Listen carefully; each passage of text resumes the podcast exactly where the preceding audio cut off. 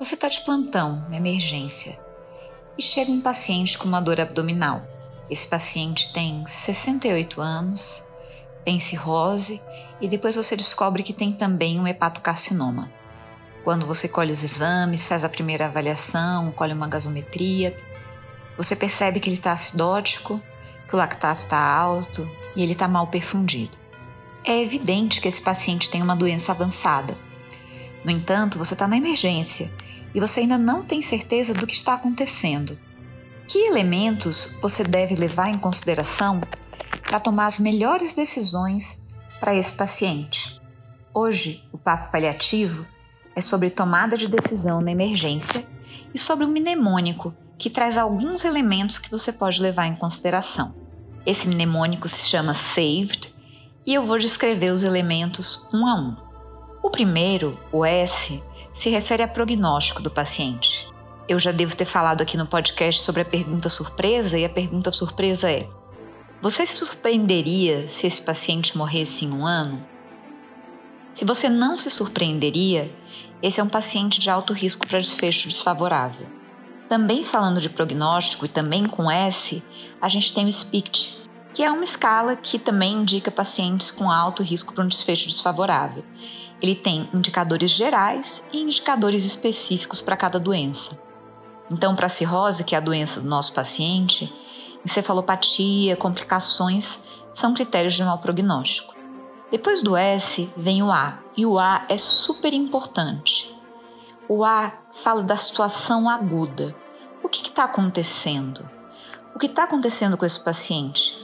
É algo reversível ou é progressão de doença? Então, por exemplo, o que pode estar acontecendo com esse paciente é que ele tem uma carcinomatose peritoneal e ele tem uma obstrução intestinal maligna. Isso é uma complicação de progressão de doença, mas ele pode ter uma infecção bacteriana, algo tratável. Por que, que é importante a gente falar sobre quadro agudo e sobre reversibilidade? Porque se uma situação é irreversível, e a gente já falou disso em outro episódio, a gente não está fazendo bem para o paciente instituindo medidas de suporte quando não existe condição de reversibilidade. Então, saber o que está acontecendo é algo importante. Agora a gente vai para o V. E o V não pode faltar. O V são os valores do paciente. O que é importante para ele? O que é sofrimento para ele? Como tem sido para ele esse processo de adoecimento. Se o paciente, como foi no nosso caso, chega confuso à sala de emergência, você pode ouvir os familiares e pessoas que conhecem o paciente, para que ele traga o que é importante e o que é sofrimento. Depois a gente vai para o E, e o nosso E é de ECOG, de funcionalidade. O ECOG é uma escala simples de funcionalidade, e nesse E a gente pode incluir as escalas que se aplicam ao corpo daquele paciente: fragilidade, multimorbidade, funcionalidade. Isso são características que vão modular esse prognóstico da situação aguda.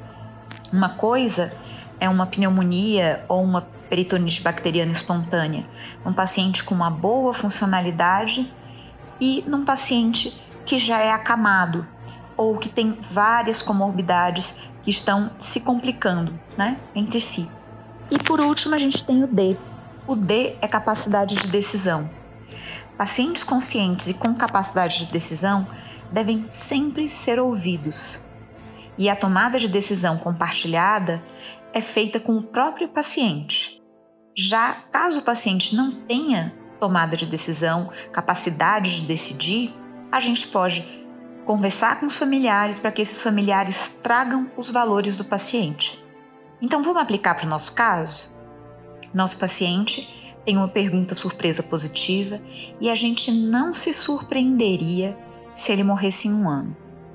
A situação aguda, a gente fez duas suspeitas. Uma delas era de uma peritonite bacteriana, a gente puncionou a ascite, e a outra era de uma sepse de foco urinário, que era uma queixa que ele tinha. As duas aparentemente são condições reversíveis, então a gente coletou culturas e iniciou antibiótico terapia. O V de valores do paciente é algo que a gente não conseguiu obter naquele momento. Então, enquanto a gente não consegue, a gente começou a fazer as medidas para sepse. Ele estava hipotenso, a gente fez uma expansão com albumina e esperamos conseguir mais informações, seja de algum familiar que a gente tentou convocar ou de prontuário. Na letra E, a gente tem o ECOG e a nossa informação também é de prontuário. Não é um paciente que tem uma escara, não é um paciente que esteja muito consumido, que pareça ser alguém que está numa fase muito avançada de doença ou em fim de vida. No entanto, cirrose é uma doença grave.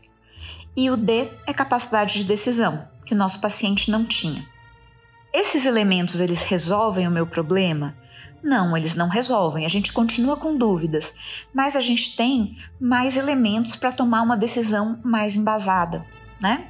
Então, pensando em todas essas etapas, coisas que se referem ao corpo do paciente, coisas que se referem à pessoa do paciente e coisas que se referem à situação aguda, a gente consegue tomar uma boa decisão ou compartilhar um processo decisório de forma adequada com o próprio paciente ou com os familiares, agindo como pessoas que devem defender o interesse do paciente. Então, esse é o SAVED, esses são os nossos elementos de tomada de decisão na emergência, e esse foi o nosso papo paliativo de hoje.